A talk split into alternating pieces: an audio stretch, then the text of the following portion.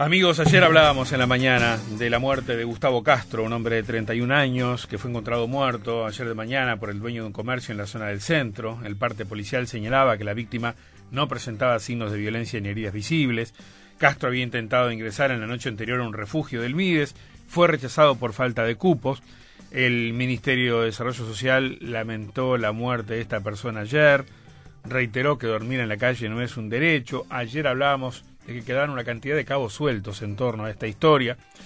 Solicitamos entrevistas con jerarcas del MIDES para esta mañana. Se nos dijo que las declaraciones que habían dado ayer, tanto a Wesper, la directora de vulnerabilidad, como los propios jerarcas del Ministerio de Desarrollo Social, a nivel de, por ejemplo, el subsecretario, eran suficientes, que no se estaba pensando en dar eh, nuevas entrevistas por este tema. Eh, me quedo con esto que decía Armando Castaín Debat, eh, subsecretario de este ministerio en la jornada de ayer. Lamentablemente hoy hay que anunciar que falleció un uruguayo en situación de calle, donde lamentablemente no es un hecho nuevo, es el segundo que sucede. El primer mensaje es no queremos dar ningún uruguayo por perdido y queremos hacernos cargo del tema. Un tema que sin lugar a dudas tiene sus complejidades, que antes de asumir estaba dentro de las prioridades de este ministerio y a partir de ahí se determinaron líneas de acción. Luego el 13 de marzo con el COVID nos llevó a cambiar un poco los tiempos, pero igual siguió siendo un tema totalmente prioritario en el entendido de que aquí teníamos una gran diferencia con, con, el anterior gobierno y es que nosotros estamos convencidos de que no es derecho vivir en la calle, no es derecho dormir en la calle y en esa línea Queríamos usar todos los recursos a nuestro alcance, todas las posibilidades que tuviéramos, para tratar en primer lugar de que, de que no durmieran y, luego ya ir más, más bien profundamente y tratar de que no hubiera uruguayos o uruguayas viviendo en situación de calle. Lamentablemente, lamentablemente nos encontramos con una situación mucho más grave de la que esperábamos y rápidamente eso llevó a cambiar los diferentes mecanismos del Estado y ahí se empezó a actuar en diferentes líneas. Esto es lo que decía Castain Debat, palabra más, palabra menos, en la jornada de ayer. Eh, quiero darle los buenos días a Melina Ramírez, que es vocera del colectivo Ni Todo Está Perdido. Hemos hablado en otras oportunidades con ellos. Este colectivo está integrado precisamente por personas en situación de calle. Ayer hicieron eh, pública una, una declaración sobre este tema, sobre la muerte de Gustavo Castro Mercadal. Melina, buenos días, ¿cómo estás? Hola, buen día, ¿qué tal? Eh, un gusto hablar con, contigo. Eh, ¿Lo conocías a Gustavo? Sí, este, lamentablemente lo, o sea, lamentablemente no, perdón, sí lo conocía. Este, digo lamentablemente porque era una persona que bueno que uno conoce nunca hubiera esperado que, que falleciera de la manera que falleció, ¿verdad? Sí, lamentablemente por el desenlace que tuvo la situación, te, te entiendo. Em, ¿Tú estás en situación de calle también? Sí, desde hace un tiempo y, y, este, siempre, o sea, he salido de, esta situación, he vuelto, o sea, como que estoy hace un tiempo con, con en esos temas. Bien, estamos hoy eh, eh, en momentos de frío extremo, donde la demanda por, por lugares donde, donde dormir bajo techo eh, se incrementan indudablemente. ¿Qué, qué, ¿Qué nos podés decir de la calle hoy? O sea, de lo que están viviendo están sufriendo esta falta de lugares donde, donde cobijarse, entienden que lo de Gustavo fue un desafortunado evento aislado o es parte de lo que se vive día a día, desde la experiencia de ustedes? Eh, mira, en primer lugar, eh, lamentablemente con, con, el tema de la pandemia, eh, por ejemplo, el dispositivo puerta de entrada, que es quien deriva, o hasta ahora derivaba a cupos y entrada refugios y demás, se ha visto suspendido ese servicio. Por lo tanto, el sistema vigente, digamos, es que si tú estuviste en un refugio en la última vez que estuviste, te tienen que derivar a ese y vas directamente a ese y tienen que dejar entrar, supuestamente habiendo cupos. Pero si no hay cupo, como pasó en ese hogar al que fue Gustavo Castro antenoche y, y no pudo entrar, ¿Cómo es el mecanismo? ¿Cómo perciben ustedes que se da generalmente ese mecanismo? ¿Se le busca otra opción, otro refugio? Sí, o sea, si, vos eh, eh, con el tiempo lograste una permanencia en ese refugio, eh, estás ahí, estás siempre. Digo, en ese habría problema, pasarías. Digo, no tiene sentido que, que no te dejen entrar, a no ser que, bueno, que haya habido un conflicto adentro, con, peleas con alguien y te saquen.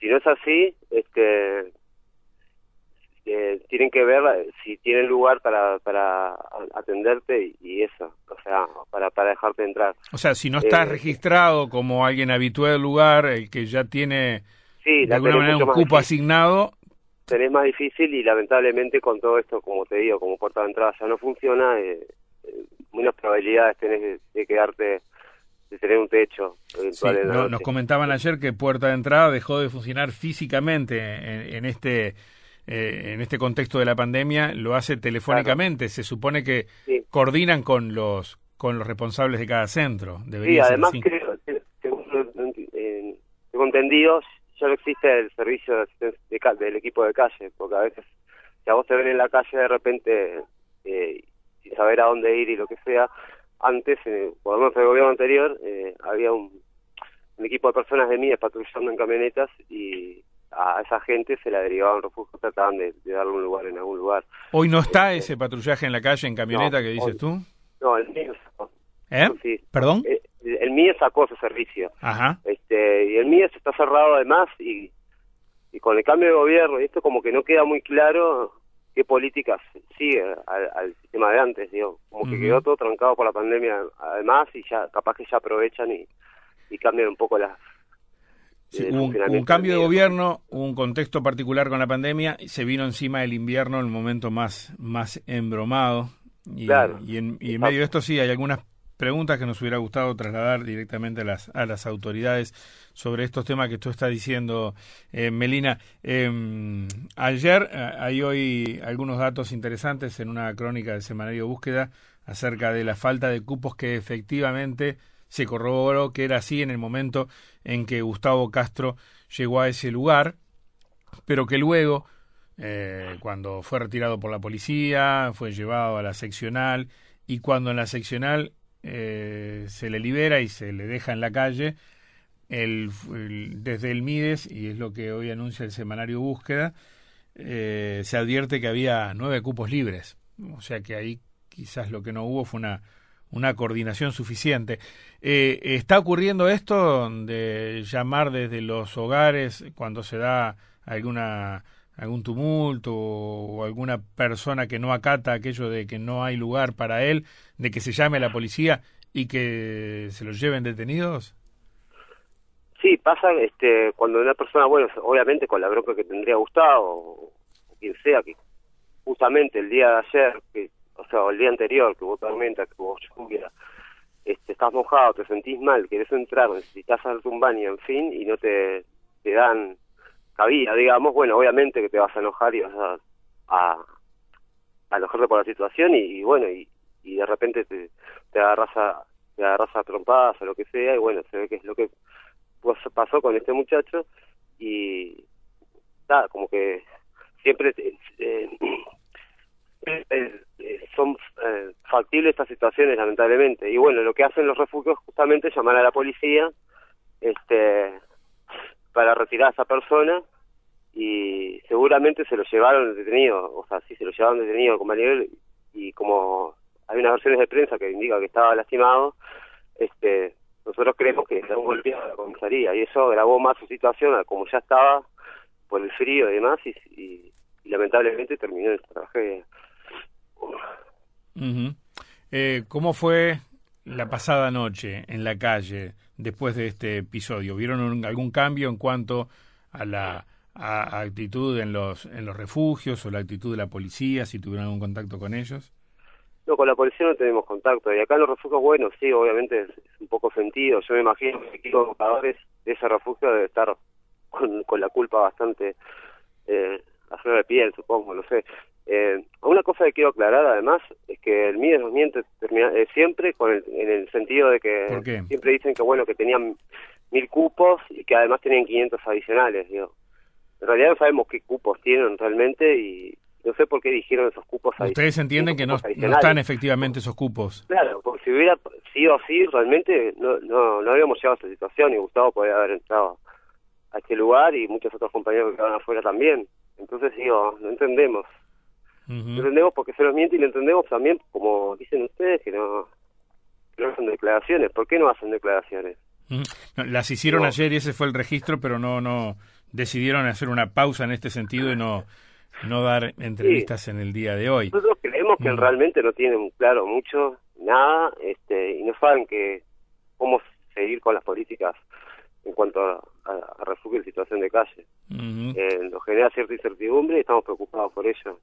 Estaría bueno, sí, estar a que el MIES, bueno, se reúna con, con nosotros de las aplicaciones del caso y además pretendemos ser parte de la solución porque somos los principales involucrados gracias, ¿no? Cuando decís nosotros, ¿te referís al movimiento en que están organizados, el colectivo Ni Todo Está Perdido? Sí, exacto, a nosotros y bueno, y, a todo quien que se quiera arrimar a, aportar alguna solución. y ¿En, ¿En, algún momento ustedes participaron de eh, en esta administración o en las anteriores eh, de, de alguna instancia donde intercambiar cuáles son las preocupaciones o qué sienten o qué piensan sobre estos temas? No, recién estamos en construcción como colectivo, recién hace dos años que está, pero recién como que se está formando, digamos, institucionalmente, por decirlo de alguna manera, pero digo, antes, por ejemplo, no teníamos un lugar físico, nos reuníamos en la Facultad de Ciencias Sociales de la universidad y era como muy improvisado. Recién hace dos o tres meses se consiguió una casa en la calle Uruguay, donde es la sede colectivo, que era una dependencia de la Intendencia y ahí como que estamos logrando un lugar más físico para para lograr este fortalecernos ¿no? y estar presentes y ustedes entienden la principal la principal denuncia que hacen que los cupos anunciados del programa calle no son tales evidentemente no son no sé dónde sacan esas cifras dónde las manejan tampoco tenemos acceso a la información y por eso este la la reivindicación es justamente esa que nos, que nos den acceso a la información, que se nos consulte y que se nos incluya como parte de las políticas de, de, atención a la, a la, gente en situación de calle. Melina Ramírez, yo te agradezco mucho como vocera del colectivo Ni Todo Está Perdido, que aglutina a personas en situación de calle esta charla. Eh, seguiremos en contacto, ¿sí?